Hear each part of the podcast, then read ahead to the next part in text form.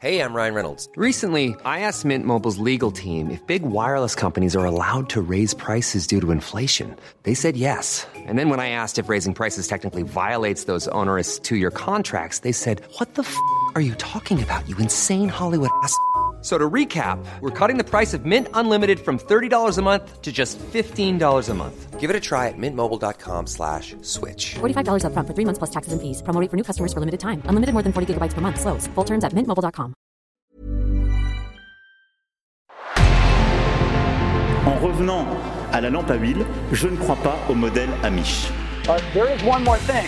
Don't try to be too smart. Pay taxes when, when you have to pay taxes. Je ne peux pas répondre à, à, votre question, Monsieur le Président, parce que je n'ai pas de monde connecté. And that was a big mistake, and I'm sorry. Welcome to the Cybertruck Unveil. Voilà, je suis localisé en Allemagne. Signaux faibles, le podcast de siècle digital qui décode l'actualité du numérique. Bonjour à toutes et à tous, nous sommes le 9 novembre 2022. Aujourd'hui, nous allons comme d'habitude parler de quatre actualités Voici tout de suite donc le sommaire. La première actu est sur le rachat d'Activision Blizzard par Microsoft, pour lequel la Commission européenne ouvre aussi une enquête. La seconde concerne LVMH, qui va pouvoir installer un centre de recherche à côté de Polytechnique à Saclay. Troisièmement, nous parlerons de Disney, qui dépasse Netflix au nombre d'abonnés. Et enfin, nous parlerons d'un écran LG un petit peu particulier, puisqu'il est extrêmement malléable. Ce sont donc les quatre actualités dont nous allons parler aujourd'hui. Allez, on commence tout de suite avec l'enquête européenne sur le rachat d'Activision. La Commission européenne a annoncé le 8 novembre l'ouverture d'une enquête approfondie sur le rachat d'Activision Blizzard, un éditeur de jeux vidéo, par Microsoft. Je rappelle juste que le montant de l'opération est quand même de 69 milliards de dollars. La Commission estime en fait que cette acquisition pourrait considérablement réduire la concurrence sur le marché. Elle partage notamment une crainte de Sony, concurrent de Microsoft avec sa PlayStation. Elle a en effet peur que le géant américain, je cite, puisse verrouiller l'accès aux jeux vidéo d'Activision Blizzard pour consoles et PC. Il s'agit ici notamment de la célèbre et lucrative franchise Call of Duty. La commission estime aussi que Microsoft pourrait mettre en place, je cite encore, des stratégies d'éviction des distributeurs concurrents de jeux vidéo pour consoles, des pratiques qui pourraient entraîner, selon elle, des hausses de prix, une baisse de la qualité et une réduction de l'innovation. La Commission a aussi peur d'une réduction de la concurrence sur le marché des systèmes d'exploitation pour PC. Elle pense que les utilisateurs pourraient ne plus acheter de PC qui ne fonctionnent pas sous Windows, le système de Microsoft, parce que sinon, eh ben, ils n'auraient plus accès aux jeux d'Activision Blizzard. L'enquête de la commission va donc porter sur les effets de l'opération afin de déterminer si ces craintes initiales sont confirmées. Et elle va devoir aller vite, hein, puisqu'elle a jusqu'au 23 mars pour prendre une décision. Et donc ce rachat d'un géant par un autre inquiète beaucoup, beaucoup de monde. La concurrence déjà, logiquement, comme Sony, mais aussi plusieurs autorités. Depuis le début de l'année, les États-Unis ont eux aussi lancé une enquête sur ce rachat, tout comme les Britanniques en septembre. Il faut dire que l'opération ferait de Microsoft rien de moins que le numéro 3 mondial de l'industrie, derrière le chinois Tencent et le japonais Sony. Les conclusions des différentes enquêtes devraient rapidement arriver dans les mois à venir. Ça y est, Polytechnique a donné son accord pour l'implantation d'un centre de recherche LVMH à côté du campus de l'X. L'accord a été voté lors d'un conseil d'administration et a eu une très large majorité, 19 pour, 4 contre et une abstention. Éric Labet, le président de l'école polytechnique, a expliqué que le partenariat devait maintenant être finalisé d'ici la fin de l'année. LVMH peut donc désormais acheter le terrain en question un terrain qui lui permettrait d'accueillir 300 chercheurs sur 22 300 m2. Baptisé LVMH Gaia, ce projet devrait bénéficier d'un investissement de 150 millions d'euros de LVMH, plus un coût opérationnel estimé à 100 millions par an. Toutefois, la messe n'est pas dite, puisque ce projet de centre de recherche n'a pas que des partisans, bien au contraire. Depuis son annonce officielle durant l'été, des élèves et anciens élèves de Polytechnique ont exprimé leur opposition au projet, ils ont notamment lancé un collectif, Polytechnique n'est pas à vendre, c'est son nom. Ils demandent que le bâtiment de LVMH soit construit à l'extérieur du campus. Ils veulent aussi que les terrains de la zone nord-est du campus, dont la partie que veut LVMH, soient utilisés pour l'usage de l'Institut Polytechnique de Paris uniquement. Une tribune a aussi été publiée dans Le Monde début septembre et signée par 73 anciens élèves. Elle évoquait un, je cite, projet délétère qui, je cite encore, travaille sur des problèmes techniques éloignés des thématiques de recherche de l'école, remplacement des plastiques par des alternatives plus écologiques dans des emballages de parfums, développement d'algorithmes de recommandation plus performants pour accroître la quantité de produits vendus.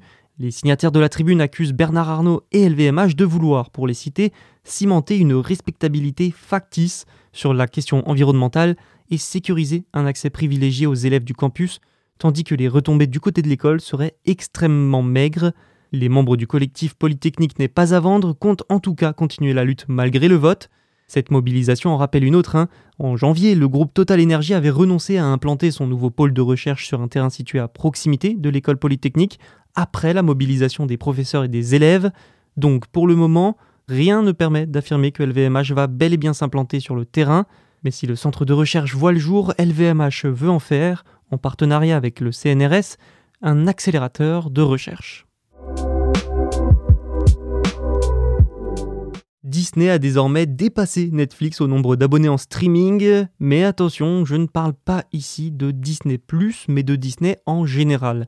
Ça veut dire que Disney, avec tous ses services cumulés, a dépassé Netflix.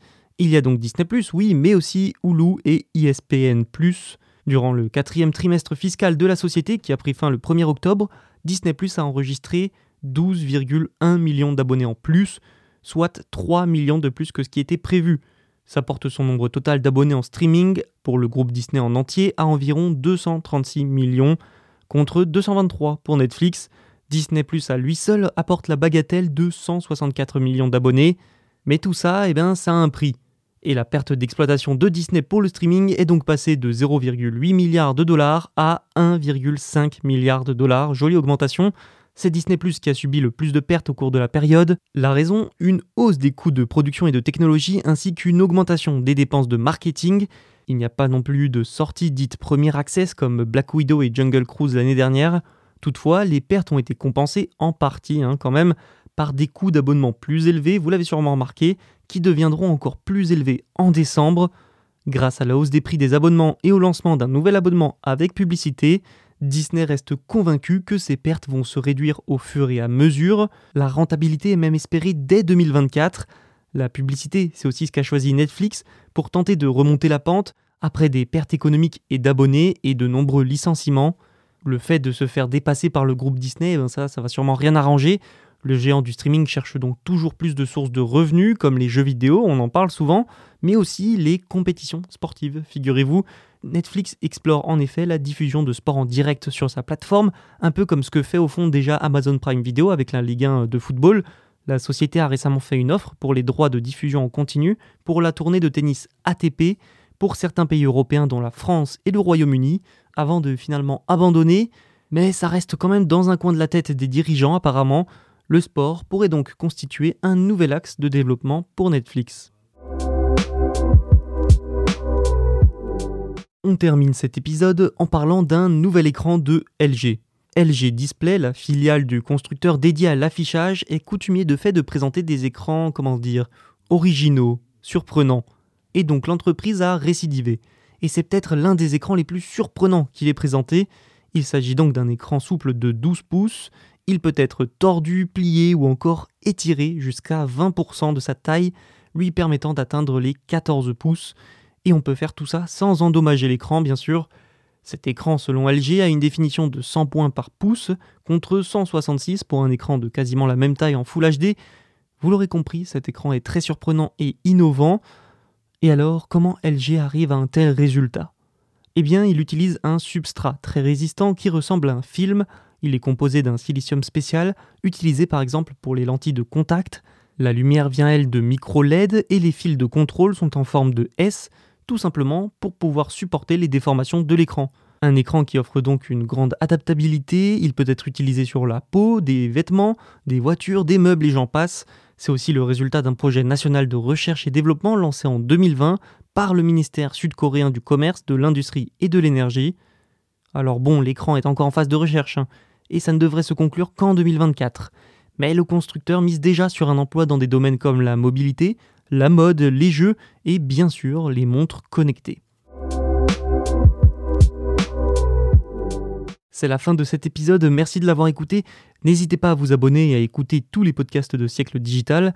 Et moi, je vous dis à demain pour un nouvel épisode.